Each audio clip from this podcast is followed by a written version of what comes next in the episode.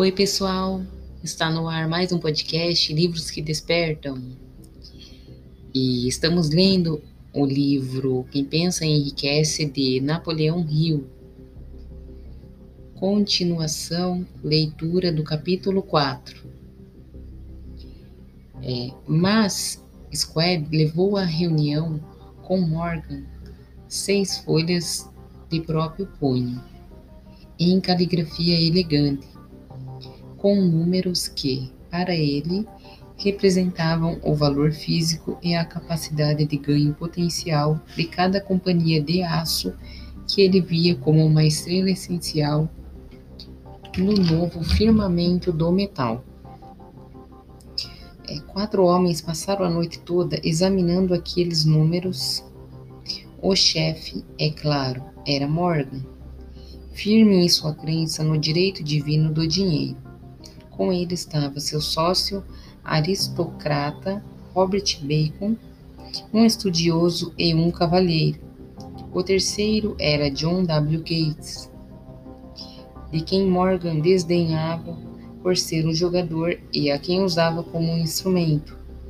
O quarto homem era Squab, que sabia mais sobre o processo de produzir e vender aço do que qualquer grupo de homens vivos então.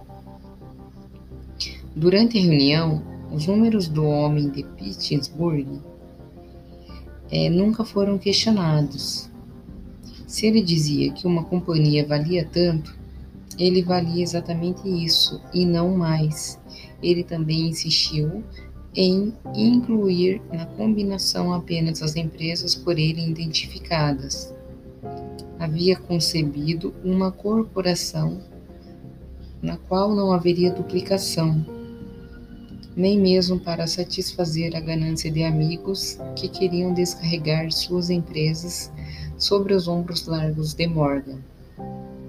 Quando o dia amanheceu, Morgan levantou-se e endireitou as costas. Estava apenas uma questão. Você acha que consegue convencer Andrew Kearney a vender? Ele perguntou. Posso tentar? disse Squab. Se conseguir convencê-lo a vender, eu assumo o assunto, declarou Morgan. Até aí tudo bem. Mas Kearney venderia? Quanto pediria? Squab pensava em uns 320 milhões de dólares. Como aceitar receber?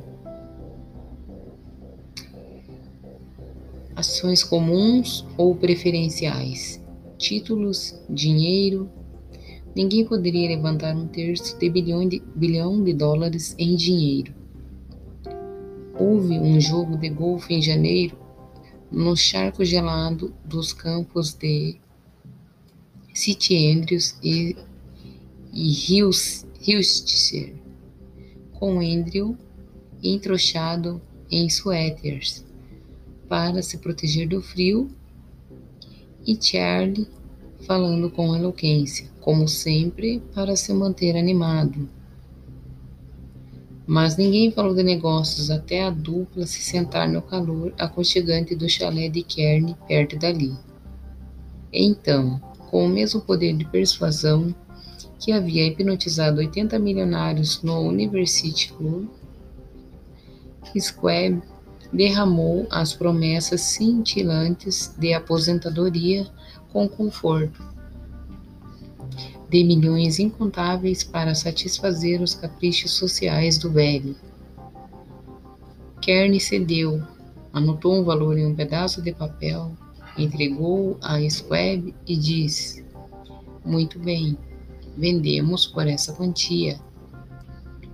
O número era aproximadamente 400 milhões e resultou dos 320 milhões mencionados por Square como valor básico, aos quais foram acrescidos 80 milhões para representar o capital aumentado durante os dois anos anteriores.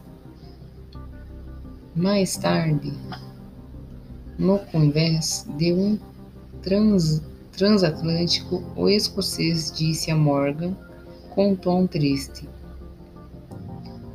Queria ter pedido mais de 100 milhões. Se tivesse pedido, teria recebido. Morgan respondeu em tom jovial. Houve comoção, é claro. Um correspondente britânico reportou que o mundo estrangeiro do aço estava chocado com a gigantesca combinação. O presidente Hadley de Yale declarou que, a menos que os trustes fossem regulamentados, o país poderia contar com um imperador em Washington nos próximos 25 anos. Mas o capaz manipulador de ações, Keynes, dedicou-se ao trabalho de empurrar as novas ações para o público com tanto vigor que todo o excesso estimado por alguns 600 milhões foi absorvido em um piscar de olhos.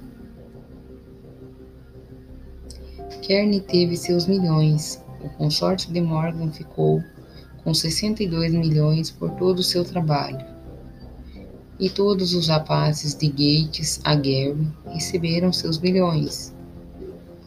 Comentário.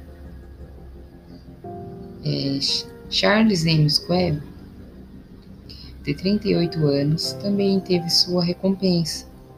Ele foi nomeado presidente da nova corporação a United States Steel e permaneceu no controle até 1930. Quando deixou a US Steel, Squab fundou a gigantesca Bethlehem Steel Corporation, da qual também se tornou presidente. A riqueza começa com o pensamento a história dramática da grande transação que você acabou de ler é uma ilustração perfeita do método pelo qual o desejo pode ser transmutado em seu equivalente físico. Aquela organização gigantesca foi criada na mente de um homem. O plano que proporcionou a organização as usinas de aço que garantiam sua estabilidade financeira foi criado na mente do mesmo homem. Sua fé, seu desejo, sua imaginação, sua persistência foram os verdadeiros ingredientes da Unity State, States Steel.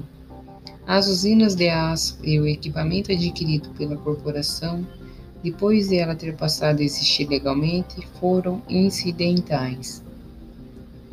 Porém, uma análise cuidadosa revela que o valor calculado pelas propriedades adquiridas pela corporação aumentou em estimados 600 milhões, aproximadamente 12 bilhões atuais. O aumento no valor dos ativos pode ser atribuído à mera transação que os consolidou sob uma só administração. Em outras palavras, a ideia de Charles M. Squabbs, mas a fé com que ele a transmitiu à mente de J. P. Morgan e dos outros foi comercializada por um lucro de aproximadamente 600 milhões. Não é uma soma insignificante por uma única ideia. A Unity States Steel Corporation prosperou e se tornou uma das mais ricas e poderosas corporações dos Estados Unidos, impregnando milhares de pessoas, desenvolvendo novos usos para o aço e abrindo novos mercados, provando assim que os 600 milhões de lucros produzidos pela ideia de Squab foram merecidos. A riqueza começa na força de pensamento. O montante é limitado apenas pela pessoa em cuja mente o pensamento é posto em movimento. A fé remove limitações. Lembre-se disso quando estiver pronto para negociar com a vida seu preço por ter trilhado esse caminho. Comentário Nos anos seguintes, a publicação do artigo no New York World Telegram, a história bem contada de negociações se tornou um gênero próprio no ramo editorial. Há best-sellers e biografias escritos por líderes empresariais de todos os setores, e sobre eles, os editores desta edição sugerem veementemente que você dê uma olhada em alguns desses livros. Podem ser divertidos e inspiradores, e neles você vai poder ver exemplos dos princípios de sucesso de Rio em ação no mundo real. E os melhores não são só divertidos e inspiradores, mas também são repletos de ideias e técnicas que você pode adaptar e usar.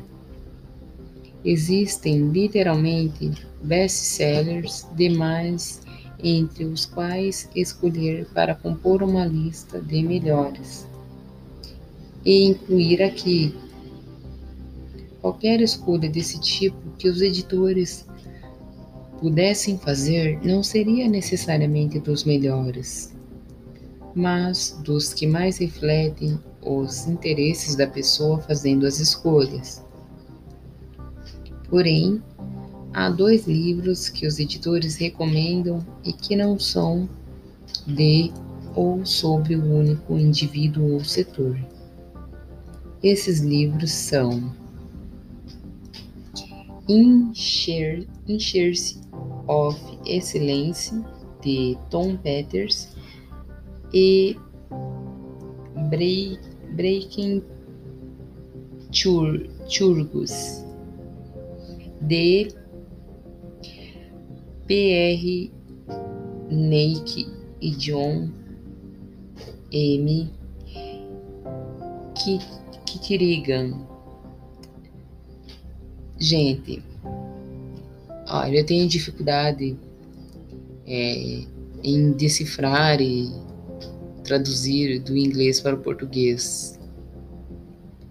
Tá? Então, eu peço que vocês não, não reparem esse detalhe. E. Enfim, mas eu estou aprendendo. E cada um deles lida com um amplo espectro de áreas. Dentro de cada área, eles escolhem certas companhias e indivíduos para analisar. Ambos foram publicados no começo da onda de livros sobre negócios na década de 1980.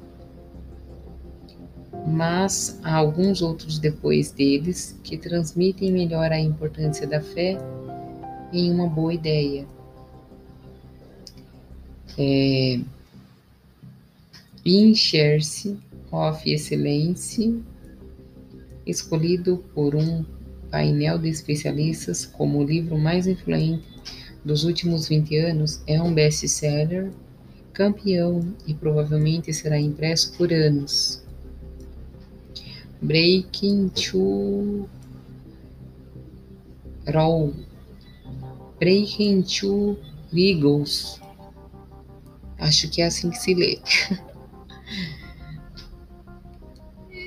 É, pode ser mais difícil de encontrar, mas vale a pena procurar. Um desistente nunca vence, e um vencedor nunca desiste. É, essa frase aqui foi bem profunda. Bom, fica para reflexão. Vamos pensar sobre esse parágrafo e espero que tenham gostado desse capítulo, assim como eu. E nos vemos no próximo episódio. E se vocês gostaram, eu vou pedir que curtam e compartilhem esse áudio. Obrigada. Uhum.